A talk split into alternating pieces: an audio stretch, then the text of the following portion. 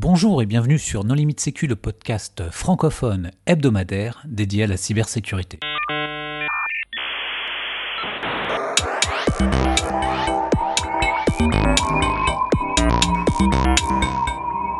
Alors aujourd'hui, un épisode sur la sécurité de l'écosystème des crypto-monnaies. Et pour discuter de ce sujet, nous recevons deux invités. Donc Renaud Lifshitz. Bonjour Renaud. Bonjour. Alors est-ce que tu veux bien te présenter pour euh, les auditeurs qui pourraient ne pas te connaître?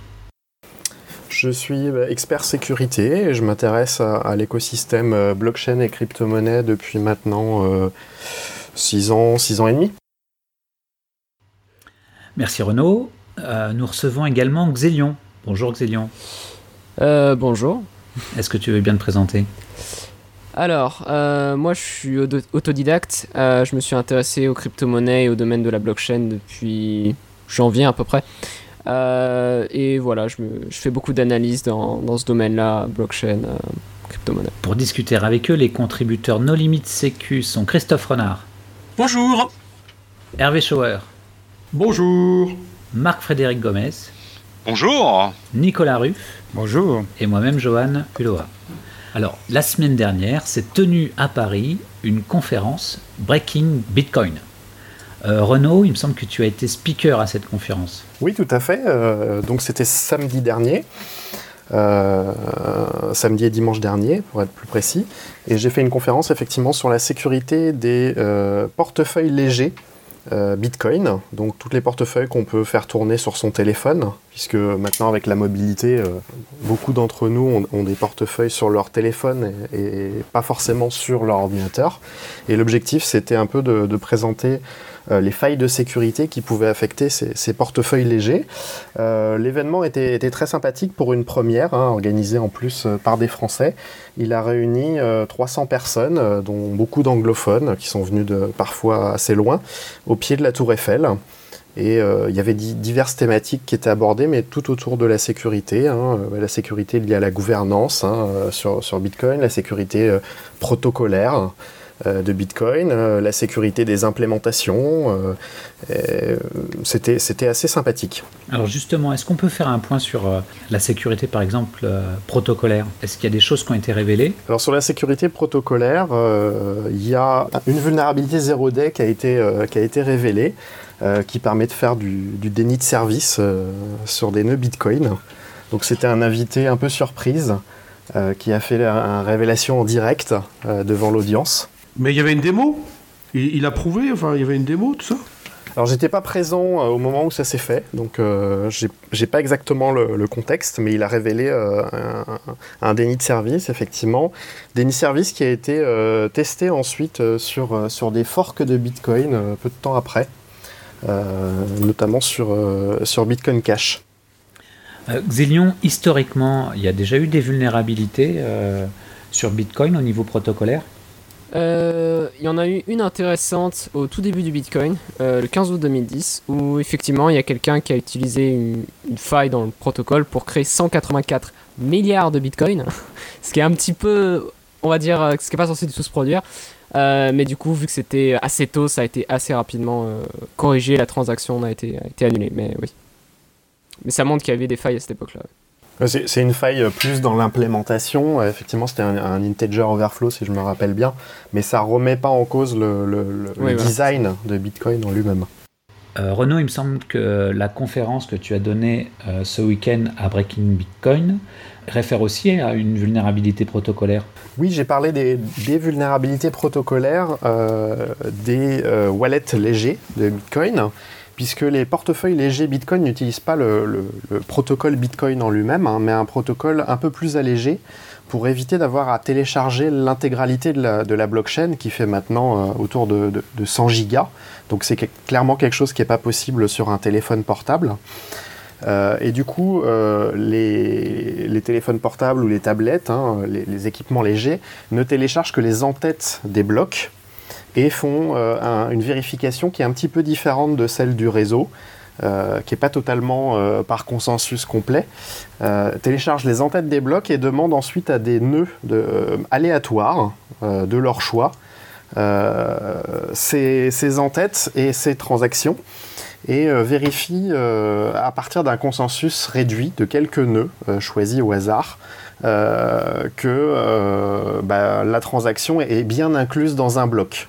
Voilà, sans savoir exactement forcément sur quelle chaîne on est et si les nœuds choisis sont de confiance ce qui pose quand même quelques questions.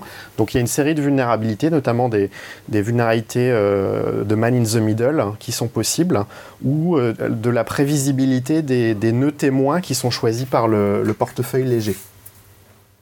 Et qu'est-ce que ça, quel est l'impact en fait? Alors il y a plusieurs types d'impacts. Il y a des impacts euh, pour l'attaquant qui se met en, position de man in the middle de bloquer des transactions à l'envoi ou à la réception. Euh, de faire passer des transactions comme étant reçues euh, pour l'émetteur alors qu'elles ne sont pas reçues euh, par le récepteur. Et même dans certains cas, certaines implémentations de, portefeuille léger en fait utilisent des API en HTTP. Et là, il est complètement possible à ce moment-là bah, de modifier le montant des transactions, de modifier le destinataire. Et là, on a des choses assez dramatiques. Mm-hmm. Et euh, ces vulnérabilités, elles sont euh, exploitables ou euh, c'est théorique ou c'est résolu? Ah oui, oui, elles sont tout à fait, tout à fait exploitables. Bah, l'ensemble des vulnérabilités que j'ai présentées étaient exploitables. C'est des, vulnérabilités, pour la plupart, qui sont des vulnérabilités de, design, mais certaines étaient liées à, l'implémentation et sont tout à fait, fait exploitables et nécessitent bah, des, changements d'API euh, voire même des précautions du type euh, se connecter avec son téléphone euh, mobile en VPN à un nœud du réseau Bitcoin qu'on contrôle soi-même hein, pour éviter les, attaques. Bah, enfin là, c'est quand même lié aux implémentations spécifiques, parce que si tu veux parler de, problèmes dans les wallets Bitcoin sur téléphone, je ne sais plus laquelle avait un, problème tout con, c'est que ils, avaient besoin d'une source d'aléas euh, fiable et qui génère beaucoup de, bits aléatoires à la suite non bloquante. Donc plutôt que d'utiliser la source du téléphone qui est potentiellement euh, qui, a, peu de sources d'entropie, ils utilisaient random.org. Et un jour, le service a fermé et il a juste renvoyé 404. Et du coup, il y a eu des milliers de wallets qui ont juste utilisé 404 comme nombre aléatoire. Quoi. Ouais, alors là je parlais des, vulnérabilités sur le protocole hein, et pas sur la génération d'aléas pour les wallets. Je parlais vraiment du protocole réseau au sens réseau de vulnérabilité. Et là il y a des vulnérabilités de, conception euh, sur ce qu'on appelle SPV euh, sur Bitcoin, qui est le Simple Payment Verification, qui est un protocole léger de vérification. Et là il y a des vulnérabilités euh, protocolaires effectivement. Euh, des possibilités de mine the middle, des possibilités d'imposer euh, euh, le choix des nœuds témoins au wallet léger, des possibilités d'usurpation dans certains cas. Mais effectivement, après, on peut trouver des vulnérabilités non pas liées au protocole, mais des vulnérabilités dans la génération de, l'aléa et dans la génération des, graines pour initialiser les clés privées des wallets. Mais là, c'est complètement local pour le coup. Hmm. Mais il y a combien de personnes qui supportent ce protocole SPV c'est le, le, protocole le plus utilisé, c'est-à-dire tous les wallets euh, en fait sur smartphone sont SPV, euh, plus ou moins, à, part, les euh, implémentations très spécifiques. Mais par exemple, Mycelium et, SPV,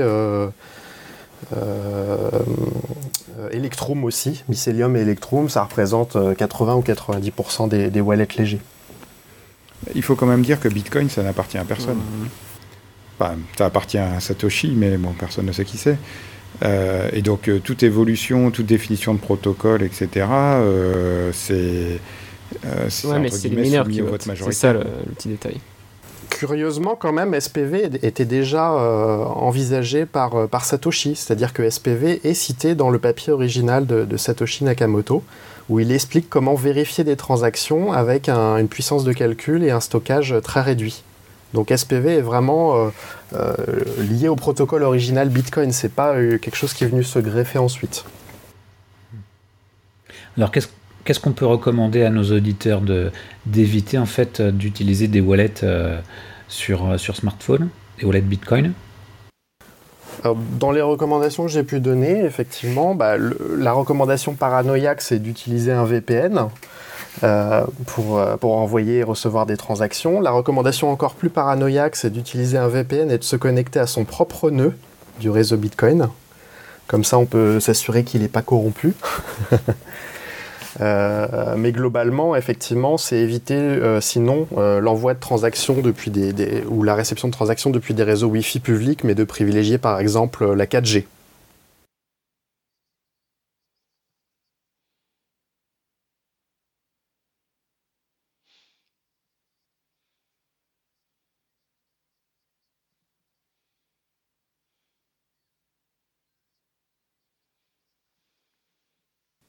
Il y a déjà en fait des.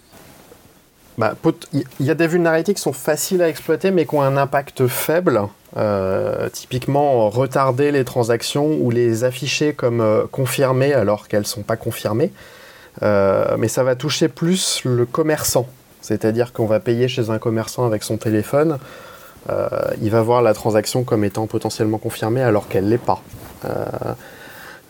Donc ça, ça peut être problématique. Mais euh, les vulnérabilités les, plus critiques sont quand même pas simples à exploiter et nécessitent une mise en place, une préparation euh, préalable.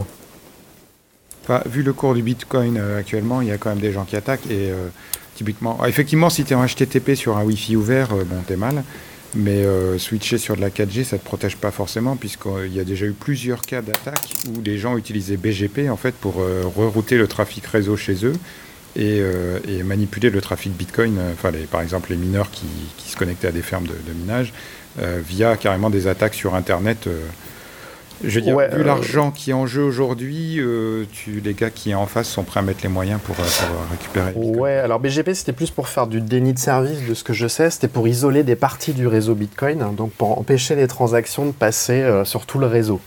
Je crois pas qu'il y ait une manipulation active hein, de transactions et d'usurpation liées à BGP. Pour moi, c'était plus du déni de service pour euh, faire des îlots et isoler une partie du réseau pour pas que les transactions passent, de, passent sur l'autre partie, sur, sur la majorité de- du réseau. De mémoire. hein. Alors, on va rester euh, au niveau protocolaire. Est-ce qu'il y a eu d'autres vulnérabilités dans d'autres crypto-monnaies au niveau protocolaire? Euh, Il y a eu le Monero récemment. Euh, J'ai pas les détails, mais je sais qu'il y avait, c'était probablement il y a quelques mois, ça date un peu plus dit, où il y avait effectivement, les développeurs avaient découvert une faille critique qui permettait la création de, de Monero à partir de rien en fait, de, de faire des fausses transactions sur le réseau. Euh, le truc c'est qu'ils ont découvert la faille, ils l'ont corrigée et ensuite ils ont analysé le réseau pour voir si jamais elle avait utilisé, visiblement non. Donc ils l'ont dévoilé récemment, mais ils l'ont corrigée avant qu'elle soit exploitée. Voilà. Mais sachant que c'est un, le Monero est totalement anonyme, c'est beaucoup plus facile de créer des, coins à partir de rien, alors que sur le Bitcoin, c'est, ça se voit tout de suite vu que le réseau est transparent. Ouais, je, rejoins Xélion euh, là-dessus, effectivement. Sur des, monnaies anonymes, euh, le risque, c'est que des, des- coins soient forgés à partir de rien. Et ça sera, euh, dans certains cas, très difficile de le, de le prouver. euh, puisque justement, il n'y a pas la traçabilité de, de toutes les transactions sur des réseaux anonymes type euh, Zcash, euh, Monero ou Dash. S'il y a une vulnérabilité et qu'elle est bien utilisée, il peut être difficile hein, de, prouver qu'il y a eu génération de, de monnaie frauduleuse. Euh, Il y a eu, euh, enfin, sur Monero, à ma connaissance, c'était une vulnérabilité euh, cryptographique. Il y a une autre vulnérabilité cryptographique qui est toute récente, puisque elle a une petite semaine ou dix jours, hein, sur IOTA. Euh, les développeurs ont utilisé leur propre fonction de hash, ce qu'il ne faut pas faire. hein. Euh, faire sa propre crypto, c'est pas une bonne idée. Et euh, des collisions ont été trouvées sur la fonction de, de hachage et permettaient de forger des fausses transactions, donc du coup de débiter n'importe quel compte IOTA. Tu voulais apporter une précision sur, sur cette vulnérabilité, Xélion Alors oui, euh, il y a deux trois détails parce que j'ai, lu un petit peu l'article qui détaillait cette vulnérabilité et la réponse également des développeurs IOTA. Et les deux petits détails à savoir, c'est que déjà de 1, c'est une vulnérabilité qui n'existe en réalité que sur les éventuelles copies de IOTA et pas sur la version actuellement en production d'IOTA. Elle a été, en fait, elle est connue des développeurs euh, depuis le lancement. Et la deuxième chose à noter, c'est que l'article est un petit peu douteux dans le sens où il y a un certain nombre de conflits d'intérêts dans l'histoire. Euh, notamment les gens qui ont écrit l'article sont, sont en train de travailler sur des produits qui vont rentrer en compétition avec IOTA, donc c'est un peu, voilà, un peu délicat comme, comme article. Mais oui, c'est ça. Alors ceci dit, il y a, il y a quand même euh, une, une crypto qui est un petit peu maison et d'ailleurs un, un encodage aussi, euh, euh, au sens vraiment encodage, hein, qui, qui est maison sur IOTA. C'est-à-dire qu'au lieu Oui. de choisir des standards comme base 58, base 64, Euh, il y a eu des signatures qui sont faites à partir de, de texte qui n'est pas forcément padé et qui est dans des encodages non standards. Surtout qu'ils sont en fait il y a un truc assez intéressant c'est qu'à la base leur système il est pas en binaire en fait il est en trinaire. Je sais pas exactement euh, comment ils font ça mais mais ouais c'est un peu disons que c'est beaucoup plus facile à mon avis de trouver des failles à partir du moment où tu utilises il y a, il y a des risques parce que les développeurs ont pris ont pris quelques libertés euh, cryptographiques on va dire. Voilà enfin l'IOTA après ça reste euh, voilà. C'est un peu c'est une crypto-monnaie très particulière parce que ça ne se sert pas de blockchain pour fonctionner. Euh, et quid des vulnérabilités sur euh, les générateurs de, de crypto-monnaies, que ce soit du minage ou, euh, ou autre? Ah, de, des méthodes de consensus, proof of work, tout ça. Ouais.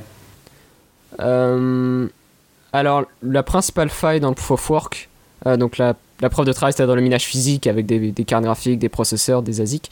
la principale faille, en fait, c'est que si jamais il y a une personne qui dispose de, plus de 51% de l'absence de calcul, euh, parce que ça veut dire que là, il peut, il fabrique la majorité des blocs et il peut fabriquer une, chaîne qui sera toujours majoritaire par rapport, par rapport aux personnes qui défendent. En fait. Donc, il peut contrôler en fait ce qu'il veut sur la blockchain. C'est ça le risque. Oui, il y a, d'autres attaques dont on, on, peut parler.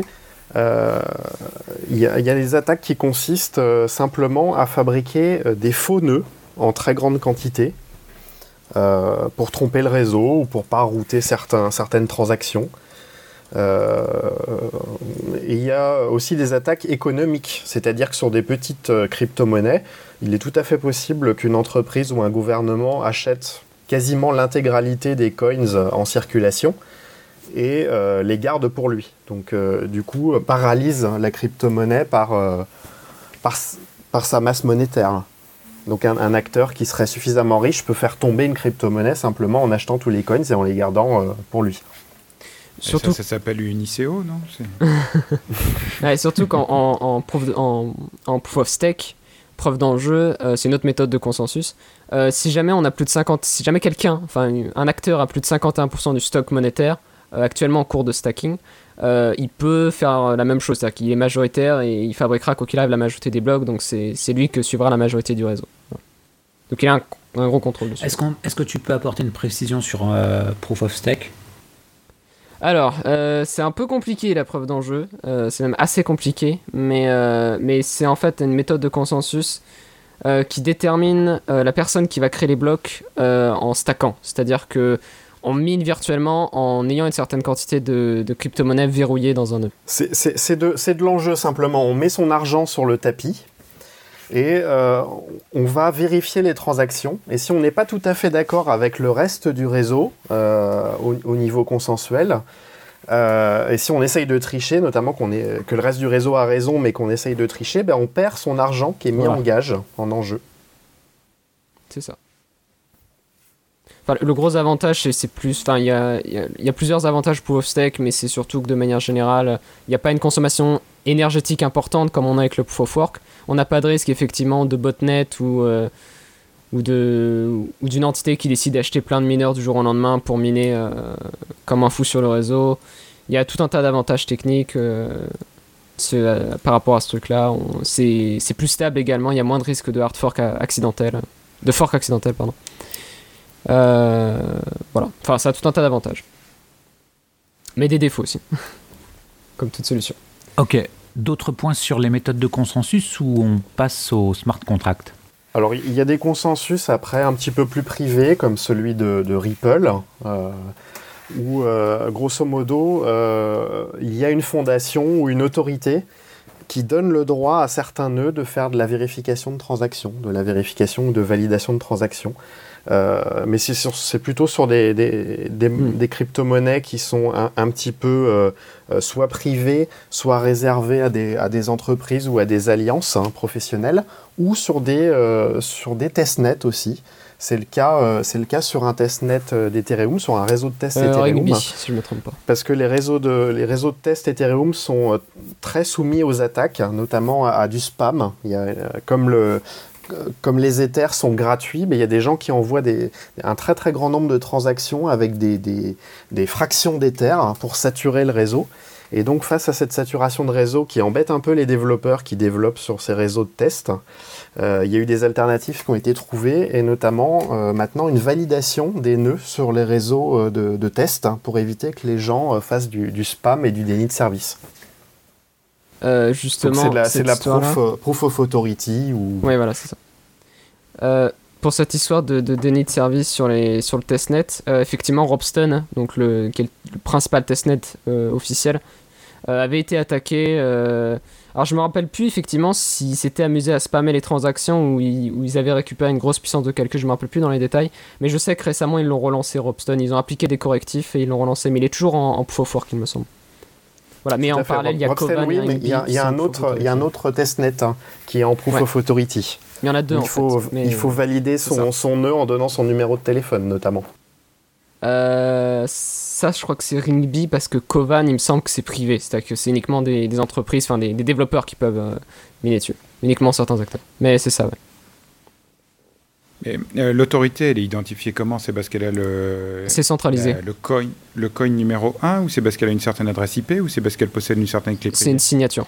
Enfin, c'est. Oui, c'est. Une en fait, il y a une autorité supérieure qui délivre euh, une clé privée qui, qui peut être en mesure de faire des signatures pour faire des blocs. Ouais. Enfin, après, j'ai pas tous les détails. Donc... Mais oui.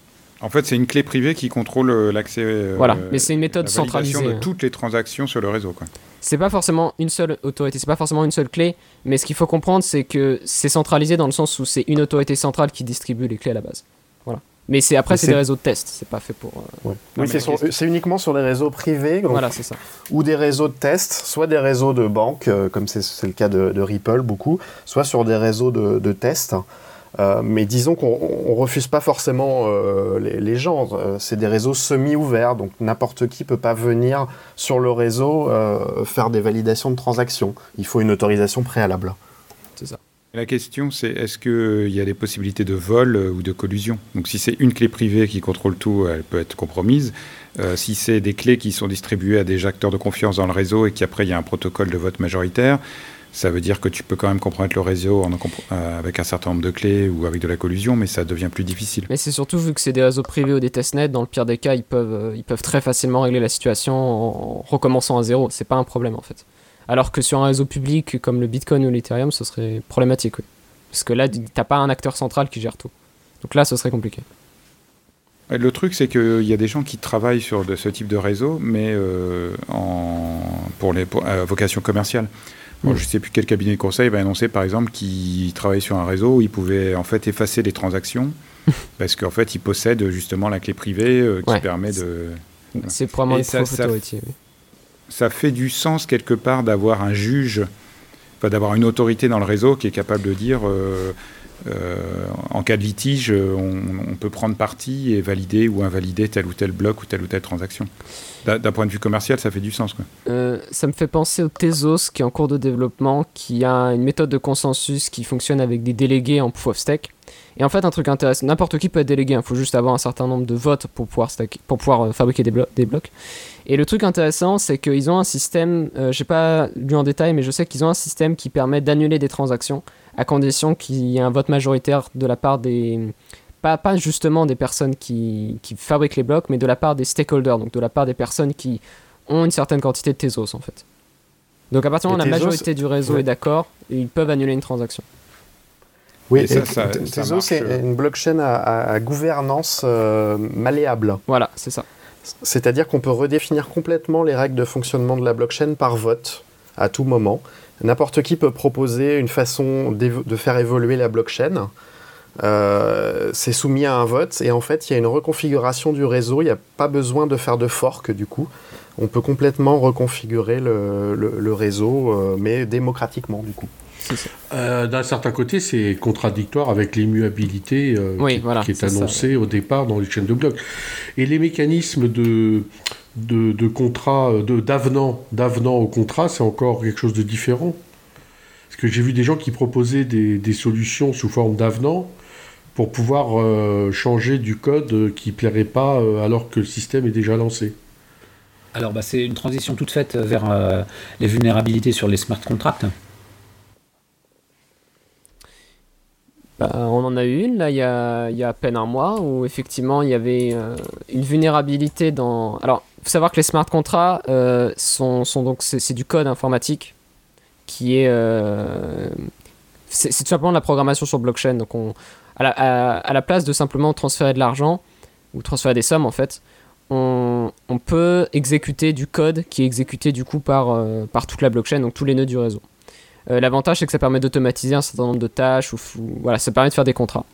Et récemment, euh, il y a une faille qui a été exploitée, qui est la faille du, du wallet multisignature de Parity. En fait, un wallet multisignature, c'est simplement un portefeuille qui va avoir plusieurs... Euh, disons que pour déplacer des fonds, il faut plusieurs clés, plusieurs signatures en fait. Euh, donc c'est utile notamment quand, c'est un acteur qui a beaucoup d'éther ou autre, par sécurité. On va pas laisser euh, cette somme juste à une seule clé privée, mais on va faire plusieurs clés privées avec différents acteurs, comme ça au cas où, euh, si jamais une des clés est compromise, ça met pas en danger l'intégralité des fonds.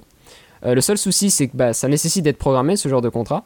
Et j'ai... Je, je sais pas, enfin je connais pas le langage Solidity, du coup je, je, je sais pas comment exactement la faille est exploitée, mais apparemment c'est un truc relativement basique en fait.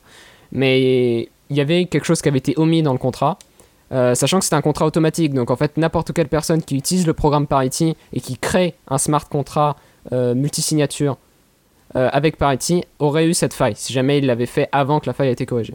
Et le truc, c'est que euh, à cause de ce, petit oubli dans le code, il y a un acteur qui a réussi tout simplement à bah, exploiter cette faille pour réinitialiser le propriétaire du contrat. Donc en fait, il, a utilisé cette faille pour réinitialiser le propriétaire sur lui-même. Comme ça, il a pu récupérer, il je crois qu'il a viré une quinzaine de wallets et il avait récupéré effectivement à peu près 150 000 Ethers dans, dans l'opération. Voilà, ce qui est quand même énorme. Sachant que derrière, il y avait au total à peu près 500 000 Ethers qui auraient pu être compromis. Mais il y a un autre groupe de, de hackers, mais White Hat, qui eux ont du coup piraté eux-mêmes par sécurité les autres euh, smart contracts qui restaient pour mettre à l'abri les fonds. Voilà. Donc il y a 350 000 Ethers qui ont été sauvés, entre guillemets, et 150 000 qui ont été compromis. Mais ça montre que mettre de, enfin, programmer de l'argent, ça reste dangereux. Surtout sur des smart contracts. Alors, la, la vulnérabilité sur effectivement touchait un, un logiciel de blockchain qui, qui est Parity euh, sur Ethereum. Et l'erreur qui avait été faite, c'est que euh, c'est un langage objet et donc il avait été choisi de faire un héritage d'un smart contract de base et de le personnaliser. Sauf que ce smart contract, pour des raisons de modularité, était dans une bibliothèque externe. Donc il y avait un, import d'une bibliothèque externe. Et quand on euh, importe une bibliothèque externe, bah, ces interfaces sont publiques. Et euh, ils ont fait l'erreur d'importer le constructeur du wallet. Et le constructeur du coup du wallet était public. Donc n'importe qui pouvait réappeler le constructeur du wallet après qu'il ait déjà été instancié. Et il se trouve que le constructeur du wallet prenait le propriétaire euh, du wallet en argument, puisque c'est l'originaire du, de la transaction euh, qui, appelle le constructeur. Et du coup, on pouvait, après que le wallet était inst- instancié, appeler à nouveau le constructeur. Et la personne qui appelait à nouveau le constructeur devenait, le propriétaire du wallet et devenait du coup le propriétaire des fonds, indirectement. C'est marrant de voir comment tout le monde redécouvre les mêmes erreurs. Enfin, je veux dire, il y a eu les applets Java, il y a eu le Silverlight, il y a eu le bytecode Flash, etc. Et là, on se remet à faire des blocs euh, qui contiennent du bytecode et à nouveau, il y a des erreurs de programmation. Parce que le Prochaine solution, étape, c'est du- l'exploitation des failles de désérialisation depuis la blockchain. Euh, plus- plus- hein. Plus faut, faut pas oublier sérieusement, la, la motivation quand même. On parle de 30 millions de dollars qui ont été dérobés. hein. Oui, moi plus sérieusement, j'ai des, questions quand même euh, fondamentales parce que sur le Bitcoin, bon, on avait un espèce de micro-langage euh, qui permettait d'autoriser le transfert, c'était assez limité. Euh, dès qu'on a un langage qui Turing complet, alors je passerai même sur le sur le troll potentiel qu'il y a dans Solidity, c'est baser sur JavaScript, qui est probablement un des langages les plus flous. Euh, mais euh, fondamentalement, dès qu'on a une un, contrat complexe, euh, un, même les développeurs se plantent et pour faire, euh, pour travailler avec des développeurs sur la sur la sécurité informatique, même des développeurs experts font des erreurs. Et là, les gens qui avaient écrit ce contrat, bon bah, c'était pas des, débutants non plus. Euh, et euh, moi, je suis quelqu'un qui veut utiliser euh, une crypto-monnaie ou même une entreprise qui veut utiliser une crypto-monnaie pour faire des, transactions. Et bah, typiquement, aujourd'hui, c'est plutôt sur Ethereum que ce, ce, genre de truc se regarde. franchement, comment j'ai l'assurance qu'il n'y a pas une backdoor dans le contrat type que je vais prendre ou qu'il n'y a pas des failles triviales à exploiter et que mes portefeuilles vont pas être siphonnés en quelques heures, quoi? Euh, je trouve qu'il y a un vrai problème de confiance dans la, fiabilité et l'intégrité des contrats euh, sur, sur ce genre de choses. Je vais essayer de te répondre, Christophe. Alors sur le troll JavaScript, attention, le langage est inspiré de JavaScript, mais à aucun moment le moteur de JavaScript n'est utilisé. C'est juste la syntaxe du langage, pour des raisons de facilité, qui a été l'inspiration de Solidity. Mais à aucun moment il y a une quelconque ligne du moteur de JavaScript qui est utilisé dans Ethereum. On parle juste de syntaxe. Hein. Euh, par ailleurs, le langage est fortement typé. Euh, contrairement à JavaScript. Donc il n'y a pas tous les problèmes euh, de conversion implicite qu'on peut avoir en JavaScript et de comparaison à nul, à zéro, à des valeurs négatives, ce genre de choses. Hein. On est très très loin de ce genre d'erreurs triviales qui pourraient être faites. D'autre part, sur Solidity, il commence à y avoir maintenant des outils pour la sécurité. Alors déjà, euh, quand un contrat est compilé et déployé sur la blockchain, on, peut consulter son bytecode et il existe des, euh, des compilateurs, plutôt des désassembleurs, mais même des décompilateurs, qui permettent de voir le, smart contract. Très généralement, les développeurs, en fait, euh, attachent euh, au code compilé le code source du smart contract. Il y a des mécanismes pour attacher le code source aussi au smart contract et vérifier l'équivalence pure et dure entre le code source et le code compilé. Euh, ça se fait soit euh, sur des explorateurs de blockchain publics comme Etherscan, on précise avec quel compilateur, quelle version précise de Solidity et quel compilateur euh, on, a, compilé, il recompile le, le code source qu'on a uploadé et il vérifie, il fait une comparaison octet par octet avec le code qui est sur la blockchain et il est capable de certifier qu'une version euh, bytecode correspond bien à un code source donné à, un instant T. Et donc on, peut être certain du, code source euh, d'un smart contract qui a déjà été uploadé euh, sur la blockchain par ce mécanisme-là. D'autre part, le développeur du smart contract lui-même peut utiliser Swarm, qui est une surcouche d'Ethereum qui permet de faire du stockage décentralisé, et peut mettre un lien euh, sur son smart contract vers le code source qui, qui sera hébergé d'ailleurs de manière décentralisée sur la blockchain. Donc on peut, on peut avoir aussi ce lien-là qui est fait par le développeur par un autre mécanisme de stockage décentralisé. Ensuite, dans le compilateur Solidity, dans les versions récentes, il y a énormément de, vérifications, euh, de typage, euh, d'erreurs de sécurité qui ont déjà été faites par les développeurs, qui, sont maintenant remontées en, warning ou en erreur critique par le compilateur lui-même. C'est-à-dire que si on ne traite pas une exception, si on utilise une mauvaise fonction pour faire du transfert d'argent, euh, si on ne vérifie pas certaines préconditions euh, avant de faire certains appels, le code ne compile plus maintenant sur les versions récentes du compilateur, ce qui évite énormément euh, d'erreurs. Et il y a des outils, bah, par exemple, euh, comme celui qui a été présenté par Mathieu Switch euh, cet été, euh, qui permettent, à partir du code compilé, de faire une décompilation et à partir de cette décompilation, de vérifier s'il n'y a pas eu des vulnérabilités bah, du type, par exemple, de celle de Parity, donc que nos constructeurs, par exemple, ne seraient pas publics. Avec un, jeu de, tests et de règles qu'on peut euh, enrichir hein, au fur et à mesure des, vulnérabilités qui sont trouvées euh, sur les smart contracts actuels. Donc il y a quand même un, jeu d'outils intéressant en termes de sécurité des smart contracts à l'heure actuelle sur Ethereum, qu'à mon sens on ne trouve pas sur d'autres blockchains. J'ai l'impression que c'est un des rares cas dans lequel euh, une description formelle des transactions, enfin du smart contract serait intéressante. Il y a des gens qui font ça? Oui, tout à fait. Alors, on, se dirige de toute façon vers des preuves formelles. Le compilateur Solidity arrive à en faire partiellement si le code est écrit d'une certaine façon, pas d'une façon très naturelle, il faut l'avouer. Mais euh, par exemple, euh, la blockchain Tezos, euh, qui a été euh, citée par, par le langage de smart contract de Tezos est un langage qui est proche d'OKML et qu'on peut prouver totalement de manière formelle. Donc on pourra faire des preuves mathématiques que les smart contracts n'ont pas de vulnérabilité. En tout cas, au niveau euh, de la programmation. Après, il pourra rester des vulnérabilités, mais qu'au niveau euh, implémentation euh, de la blockchain, pas, Euh, de- pas du smart contract. euh, moi, sur ce que j'avais lu, c'était littéralement au camel. hein, C'était pas. euh, mais. Non, non, c'est un dérivé. c'est un dérivé. Ok. J'ai euh, la Ah, doc euh, sous les yeux, c'est- un dérivé. Et je sais qu'ils se servent de Michelson aussi pour tout ce qui est le, le langage de la, de la monnaie elle-même. C'est ça. Voilà. C'est ça. Qui fait aussi. C'est ben, ça, c'est ça le dérivé de, de langage, effectivement. Ah bah d'accord, bah voilà.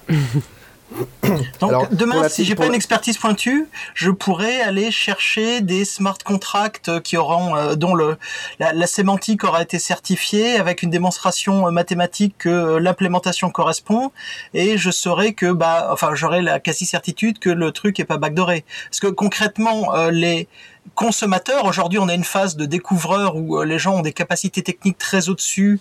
Euh, les utilisateurs ont, un- ont une culture technique en moyenne très au-dessus de la normale. Euh, si on, on va vers une démocratisation, même au niveau entreprise, ça veut dire que demain, les gens vont utiliser des smart contracts qu'ils n'auront pas écrits. Ils vont prendre un template et puis ils vont l'instancier. Donc euh, ça, ça veut dire que euh, moi, si j'ai besoin d'avoir confiance en ça, il faudrait que ce soit quelque chose qui soit euh, effectivement provienne de ta banque. euh, de, de sûreté ou qui provienne, ouais, enfin qui provienne de quelqu'un qui me le garantisse. Ma banque Bah, est pas c'est- Il y a forcément que les banques qui peuvent te le garantir, on parle de monnaie. Non, la banque elle garantit la valeur, elle Ah, garantit si. pas la fiabilité de la transaction. Sinon, j'aurais pas On appelé ma passe banque. par une banque centrale et je t'assure que le système monétaire il est fiable.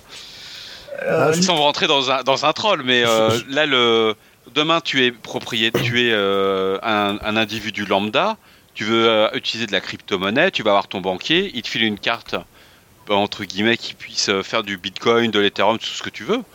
Et c'est lui qui va te garantir la- le fait que tu vas pas te faire siphonner ton compte. Mais je crois que justement, la- les crypto-monnaies veulent essayer d'attaquer le monopole des banques. Oui, les, les banques vont pas proposer tout de suite des crypto-monnaies. Enfin, c'est- c'est pas pour demain. Ça, c'est c'est à peu près certain.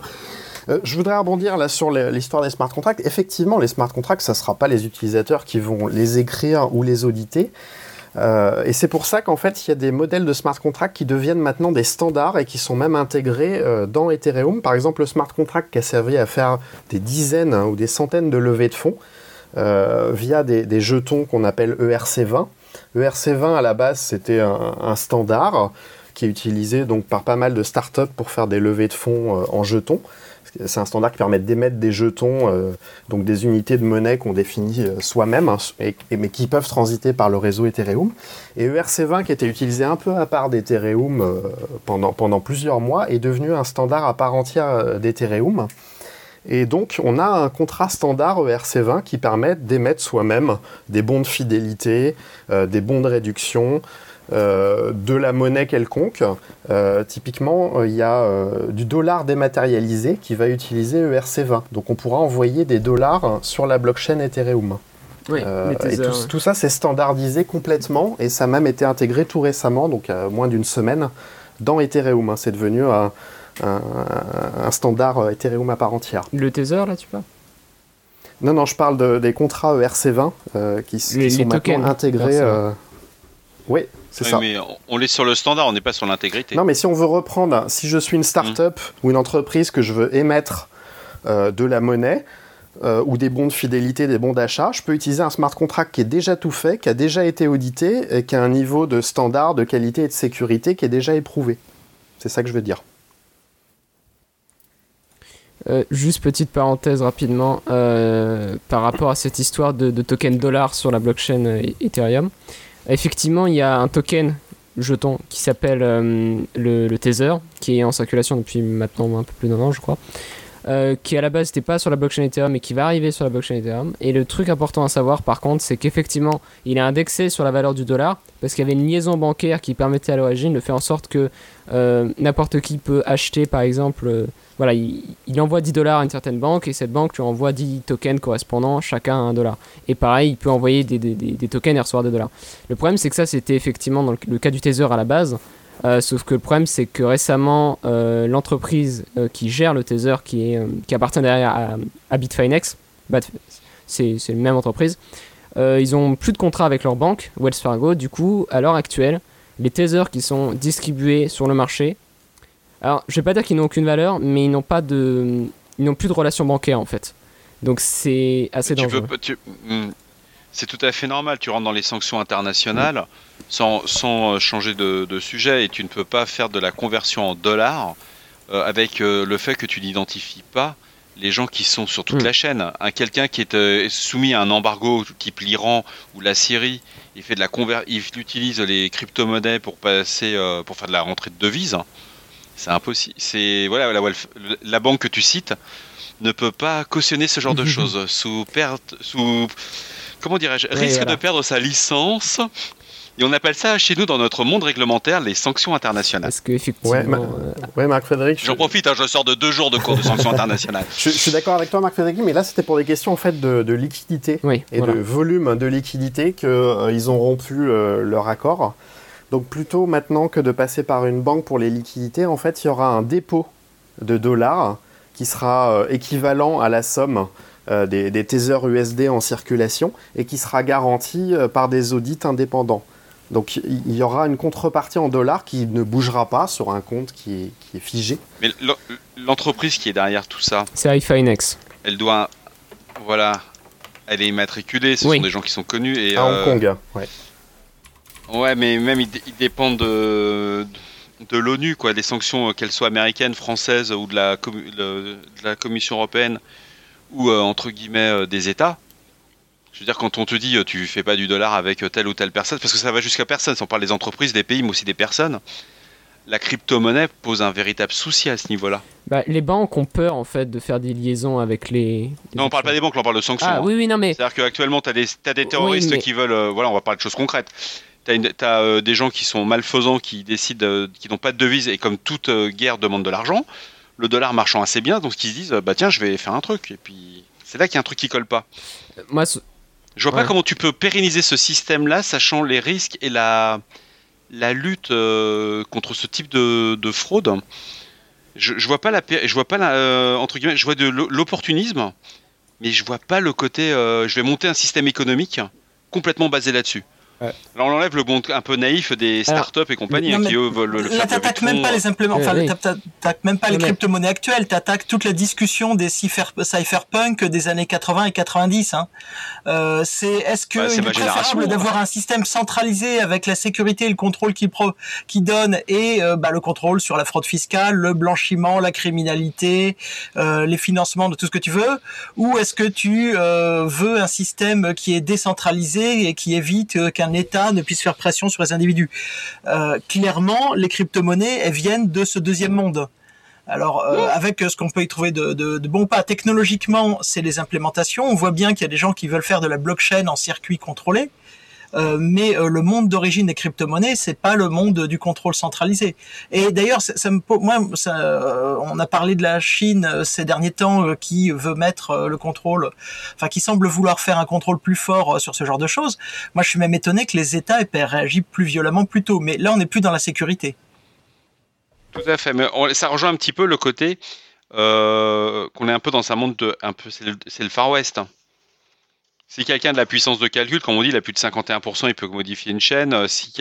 Voilà, puis quand on a, on n'a pas trop abordé le- les fermes gigantesques qu'on peut voir dans certains reportages, qu'elles sont basées en Islande ou, euh, ou ailleurs dans le monde, il y a des gens qui mettent beaucoup, beaucoup d'argent. mais c'est pour ça qu'on a Et, le proof euh, of stake. Le monde réel, on n'a pas c'est besoin déjà de Far West. hein, tu sais, aujourd'hui, euh, le dollar, ça vaut plus rien. Maintenant, tu as le super dollar euh, imprimé par la Corée du Nord. Apparemment, il y a plus de faux dollars en circulation que de vrais dollars. Non, oui, mais C'est du troll, Nico Il y a plus de billets. Ah, oui, attention, les, monnaies, les monnaies actuelles ne sont, ne sont plus basées sur rien depuis, depuis longtemps. hein. Depuis les années 60, elles sont plus indexées sur l'or, donc euh, elles sont complètement arbitraires, pas, Oui, pas oui. plus d'ailleurs légitimes euh, que, que la blockchain, à part euh, légitimées par des États, mais y a, elles sont pas backées par quoi que ce soit. Et le problème, c'est pas c'est pas le Tether USD, parce qu'au final, on peut faire des transactions en Bitcoin ou en Ether, on a juste des risques de Mhm. change. Mais on peut quand même envoyer de l'argent en, en Ether, en Bitcoin ou en ce qu'on veut. C'est c'est pas d'avoir euh, un jeton qui vaut un dollar qui pose réellement problème, à mon sens. hein. Mais à un moment, quand on achète des, des matériels, de- que ce soit euh, quel que soit le type de matériel ou de service, on peut faire de l'échange de bitcoin, mais il faut arriver sur du numéraire parce que les gens, ce qu'ils veulent, c'est faire de l'argent, c'est s'acheter des biens de consommation. Et euh, Mercedes, je crois pas qu'ils acceptent encore le bitcoin. Non, mais par exemple, Lamborghini accepte euh, les Ethers et le Bitcoin, hein, typiquement. C'est vrai. Ouais, ça va. Ok. bon, attendez, je, je commence à miner, les gars. Non mais juste par rapport au Tether, en, en fait le le, seul, enfin l'intérêt à la base du Tether, c'est surtout d'être un stablecoin, c'est-à-dire une monnaie virtuelle qui a toujours la même valeur en fait. Vu qu'elle est synchronisée avec le dollar, elle est backée par le dollar. C'est tout l'intérêt parce que les crypto-monnaies, elles sont pas très stables en fait.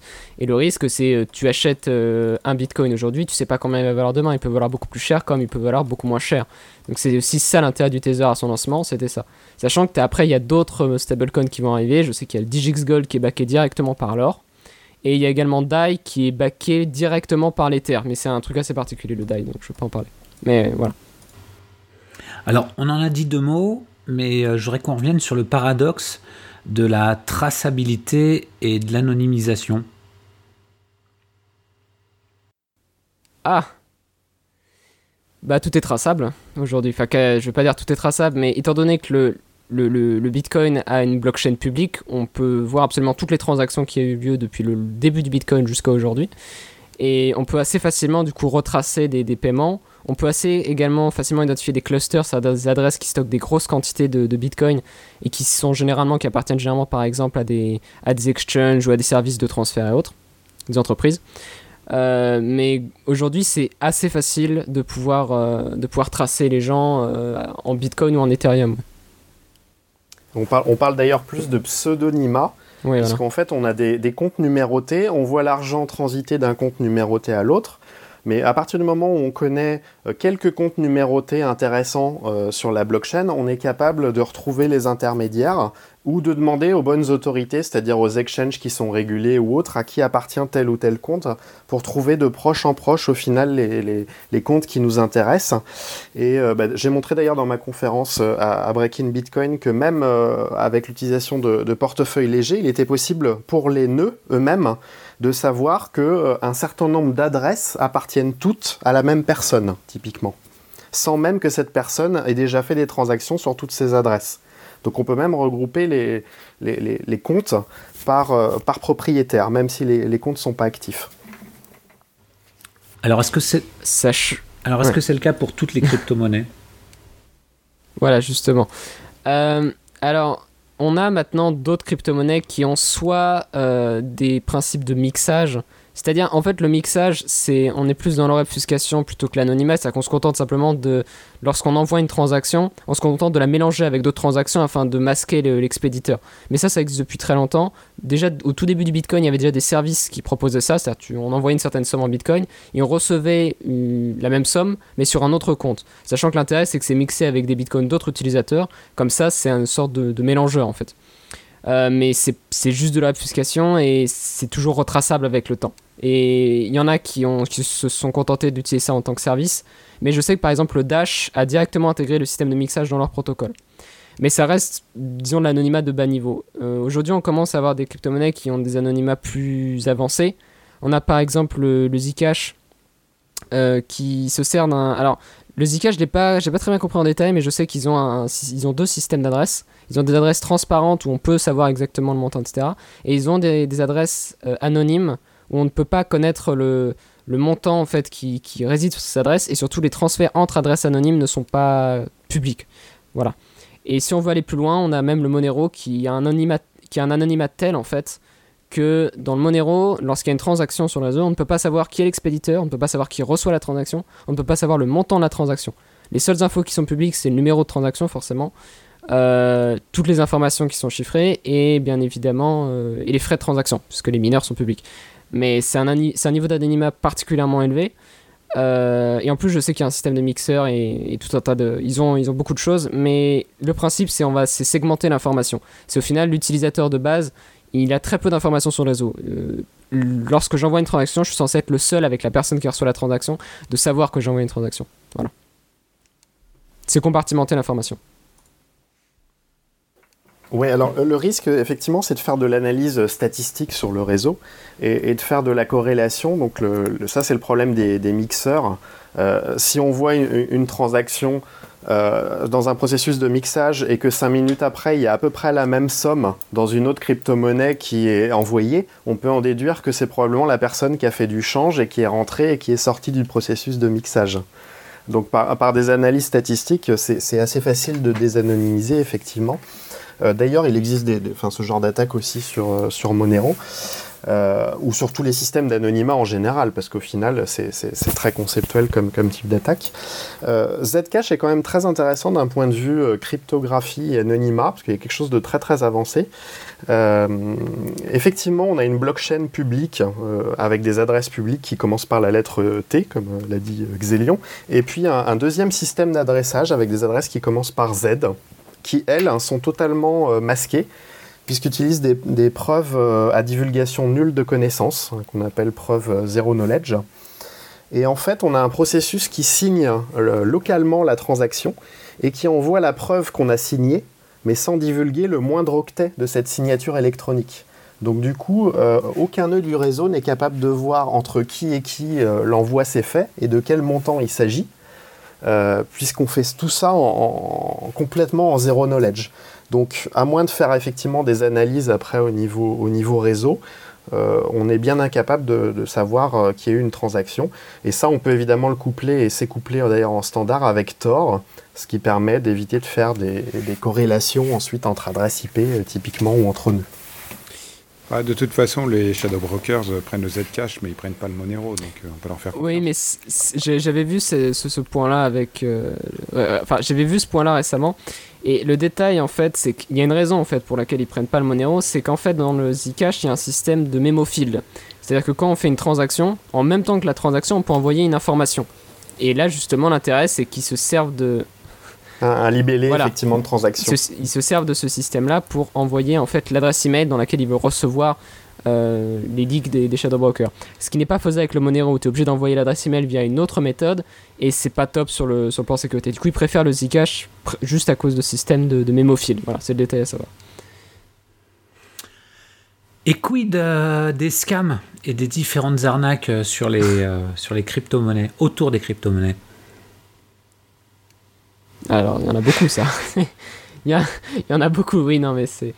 Euh, rien que récemment sur les ICO, c'est n'importe quoi. Alors, déjà, on peut, on peut, rappeler ce qu'est une ICO Alors, Initial Coin Offering. Alors, le principe d'une ICO, c'est. Euh, il y a des gens qui ont besoin de lancer un projet.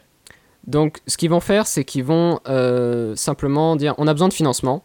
Du coup, nous cherchons des investisseurs et les investisseurs qui nous donnent euh, de l'argent sous forme d'Ethereum, Bitcoin et autres, on va les compenser en leur donnant des, tokens qui correspondent. Alors ça, peut correspondre à plusieurs choses. Soit c'est de la monnaie qui sert directement sur la plateforme, euh, soit ça peut être des, des entre guillemets actions. C'est pas vraiment des actions, mais ça peut donner des parts de gouvernance dans le projet. Euh, enfin, le but c'est de compenser en fait l'utilisateur, enfin l'investisseur dans le projet, et ça permet du coup en même temps de, financer ce système, enfin le, projet en question. Après, le, souci c'est que c'est tellement facile à faire et c'est tellement euh, de l'argent facile entre guillemets qu'on a une invasion d'ICO depuis 4, 5, 6 mois et on a des ICO pour absolument tout et n'importe quoi, euh, y compris on a même eu récemment un ICO qui n'avait aucun but. Le ICO se disait clairement, voilà, on lance un token qui ne sert à rien. Il le disait très clairement. Notre token ne sert à rien. Et ils ont, je sais plus combien le type avait récupéré, je crois qu'il avait récupéré 1500 ETH, un truc comme ça. Enfin, c'est voilà, c'est un peu débile. Mais le truc, c'est qu'on a des ISO dans tous les sens et c'est un moyen très facile de se faire de l'argent. Surtout que malheureusement, ces ISO ne sont pas bien protégés. Donc, euh, il y en a plein qui se font pirater ou ils se font voler leurs fonds. Euh, il y a aussi tous ceux qui se font pirater leur site internet ou à la dernière seconde, l'adresse à laquelle les, les, les, investisseurs doivent, sont, censés envoyer l'argent, euh, elle est détournée. Euh, on a tout un tas de, gens qui, se, contentent en fait de traîner sur les Slack, c'est-à-dire sur les groupes de discussion euh, de développeurs, pour envoyer des, faux mails, en fait, en se, faisant passer pour les développeurs, pour pousser les investisseurs à, investir dans une adresse qui n'est pas celui des développeurs pour pouvoir du coup euh, récupérer les fonds. Enfin, c'est un petit peu, il y a énormément de, scams et d'arnaques dans ce domaine-là. Il y a même simplement des ciseaux qui sont eux-mêmes des arnaques. Clairement, euh, on a eu le Plexcoin récemment qui avait fait beaucoup de pubs, mais qui avait été assez rapidement identifié parce que la plupart des, des ICO se contentent de récupérer que de la crypto-monnaie et dans mes souvenirs, eux, ils récupèrent également des, ils permettaient également de récupérer, de payer des, des, tokens en, via carte bancaire. Et vu qu'ils ont fait de la publicité sur, Facebook, il y avait beaucoup de, voilà, il y a beaucoup de trucs louches. Euh, donc euh, celui-là, dans mes souvenirs, je sais qu'il a été, arrêté, mais, mais surtout aujourd'hui, c'est très facile de, faire un ICO qui sert à rien. Euh, et de récupérer de l'argent sans être dans le tort, puisque techniquement tu donnes bien un token à la fin, euh, tu, qui est censé avoir de la valeur, tu récupères de l'argent, et voilà, tu vois, c'est pas, c'est un scam passif dans le sens où euh, tu récupères l'argent sans le voler techniquement, mais par contre, à la fin, l'investisseur, bah, son token, il va pas valoir grand chose. Voilà. Tu vends une carte Pokémon pour 5 euros. C'est ça, voilà. Est d'accord. Et surtout que c'est un, un- un effet qui a été amplifié avec l'explosion du marché. hein. Donc, euh, euh, vu que le marché a énormément augmenté en valeur, tu as beaucoup de gens qui se sont retrouvés avec des sommes de plus en plus importantes d'argent et du coup voient beaucoup d'ICO, sachant qu'il y a pas mal de projets intéressants qui se sont lancés à la base avec d'ICO. L'Ethereum à la base était un ICO, Tezos a été un ICO. Il y a tout un tas de projets intéressants, mais autour de ces projets intéressants, il y a énormément de, je vais pas dire de scam ni d'arnaque, mais de projets qui sont, euh, qui sont des solutions rapides pour certaines personnes de récupérer beaucoup de fonds sans risquer grand chose. Voilà. Ouais, Il y, avait une période glorieuse effectivement des ICO au printemps où il y avait que des projets à peu près sérieux. Euh, comme ils ont tous levé plusieurs millions d'euros euh, sans difficulté, euh, voire même jusqu'à 230 millions de dollars pour Tezos.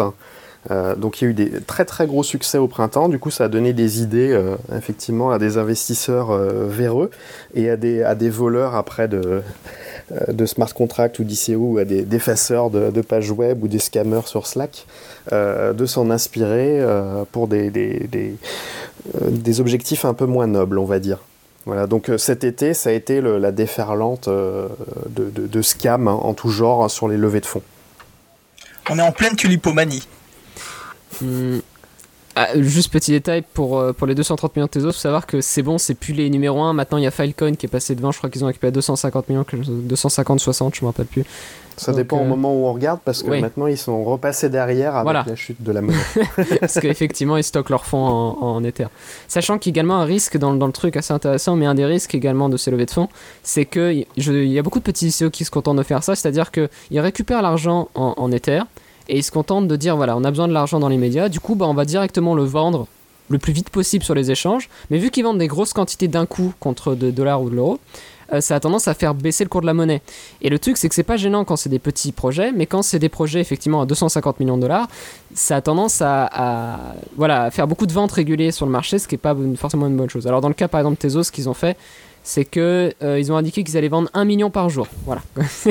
ils vendront que 1 million par jour pour éviter de, de provoquer trop de Ouais. ventes sur la monnaie. Mais oui, c'est ça. Je, je rejoins Xélion, là ça c'est un réel problème, c'est que les startups aujourd'hui qui ont des projets euh, tech ou fintech euh, ne sont pas des financiers. Donc il y a beaucoup de startups qui ont fait la, la bêtise de liquider leurs fonds brutalement sur les marchés, et d'où les, les mouvements d'extrême volatilité qu'il y a, et d'où les chutes quelquefois très violentes, bah, qui restent quand même moins violentes que les, les augmentations qu'on a connues.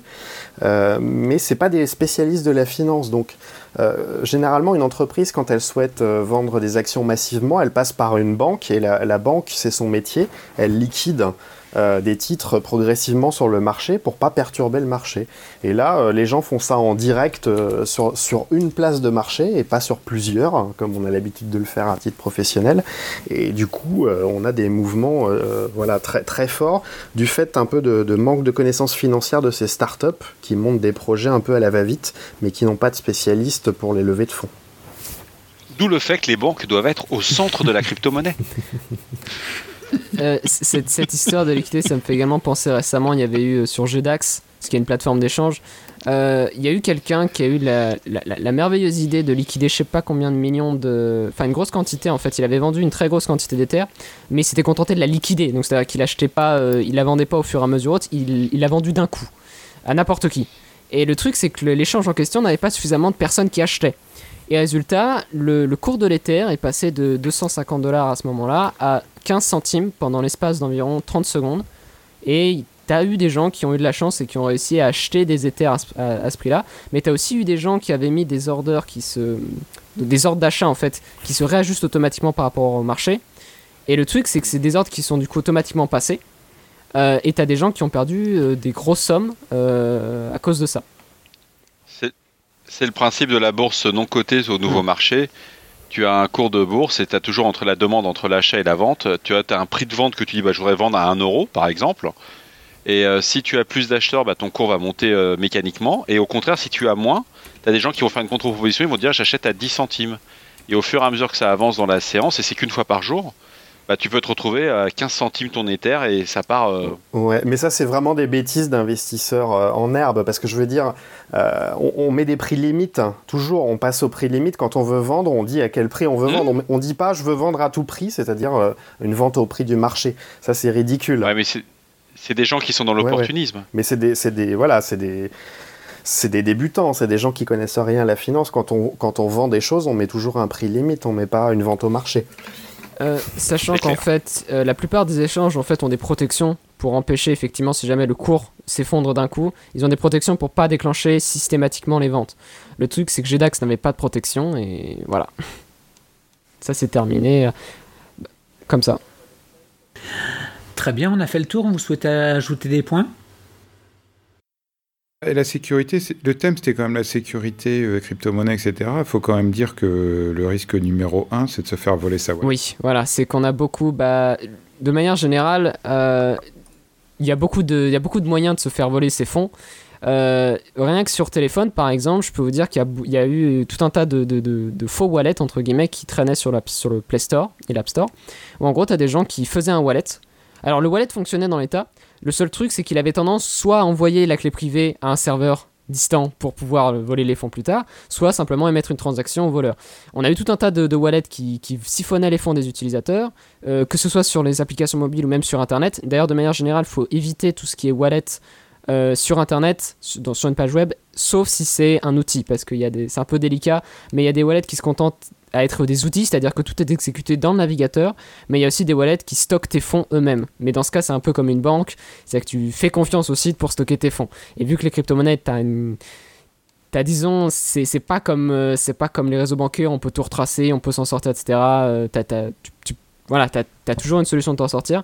Mais dans les crypto-monnaies, tu, tu, tu, tu perds tes fonds, tu perds tes fonds. T'as personne pour venir t'aider.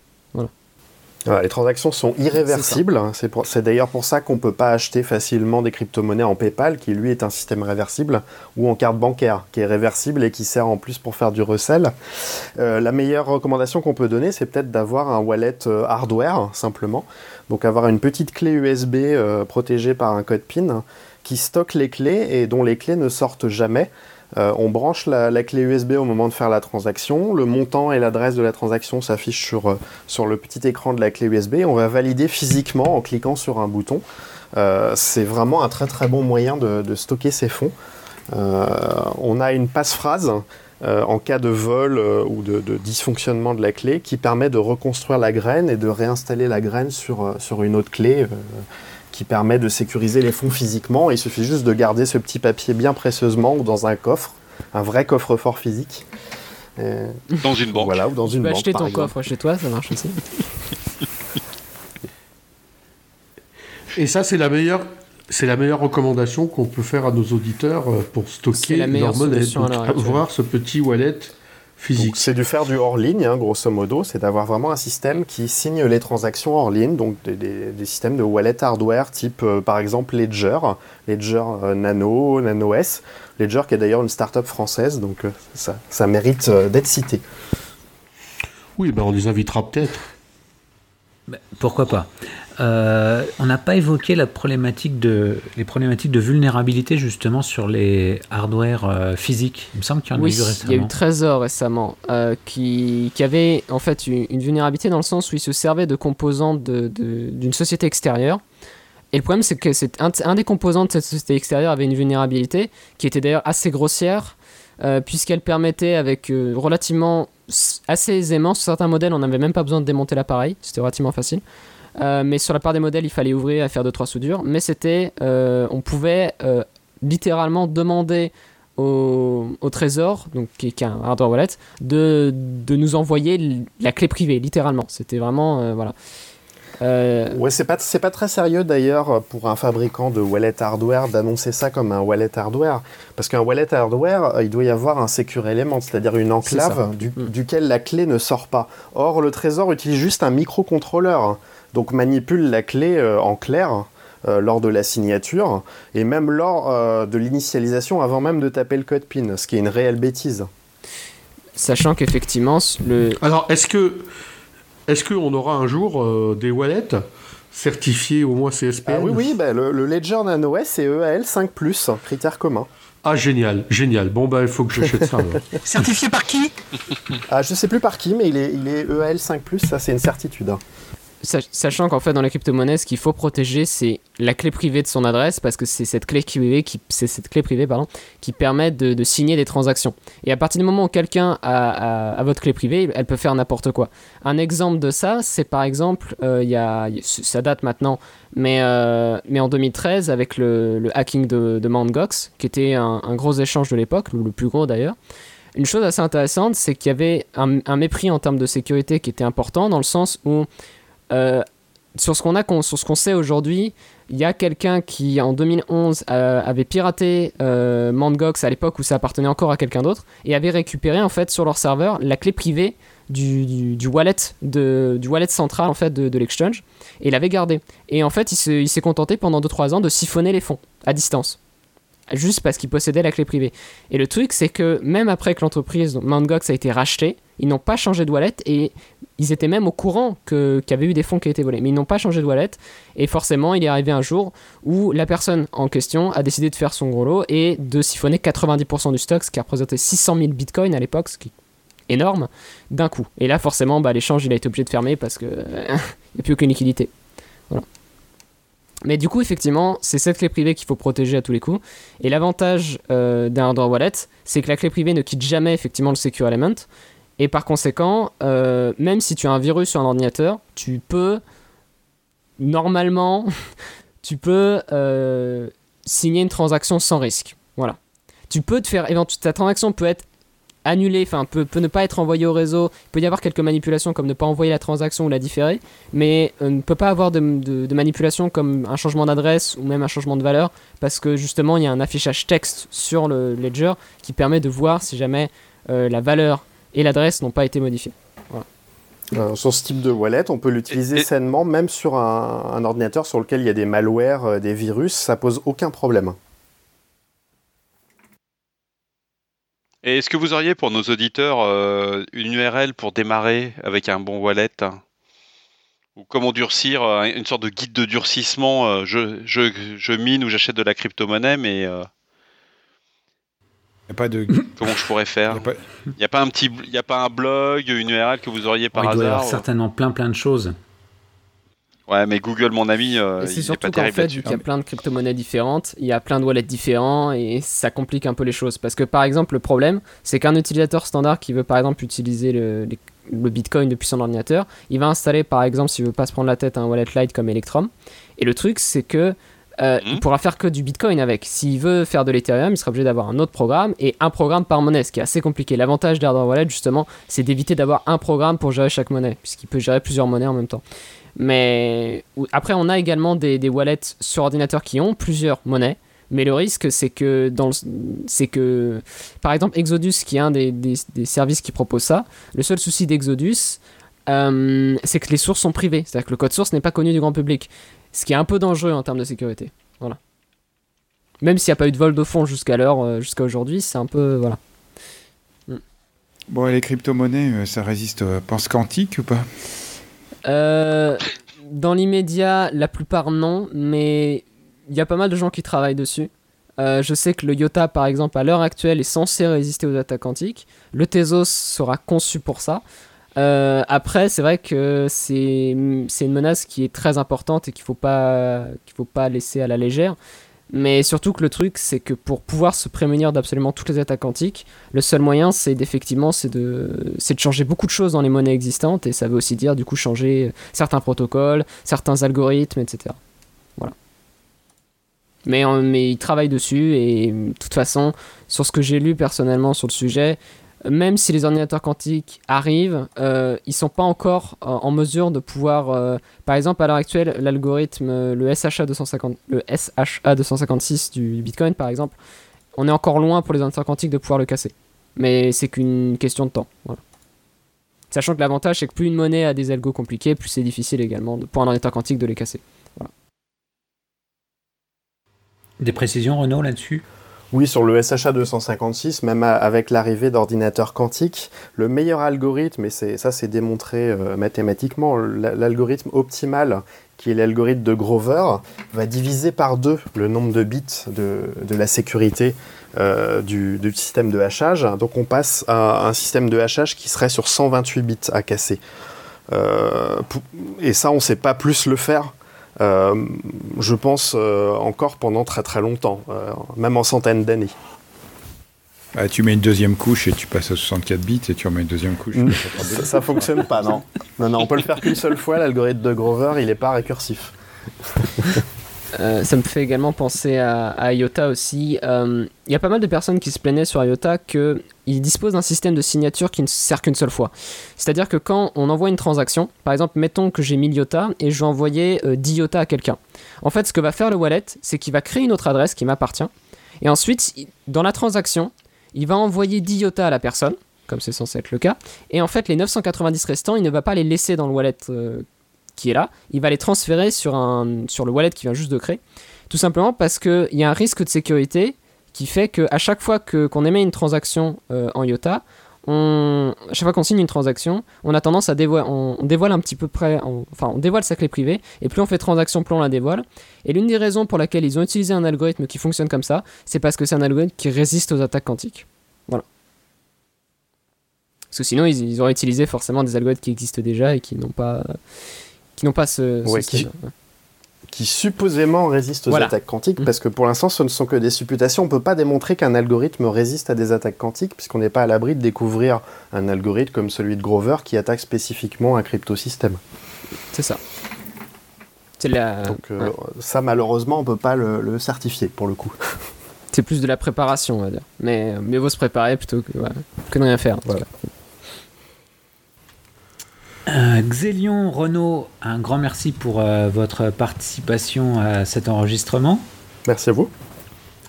Chers auditeurs, nous espérons que cet épisode vous aura intéressé et nous vous donnons rendez-vous la semaine prochaine pour un nouveau podcast. Au revoir. Au revoir. Au revoir. Au revoir. Au revoir. Au revoir.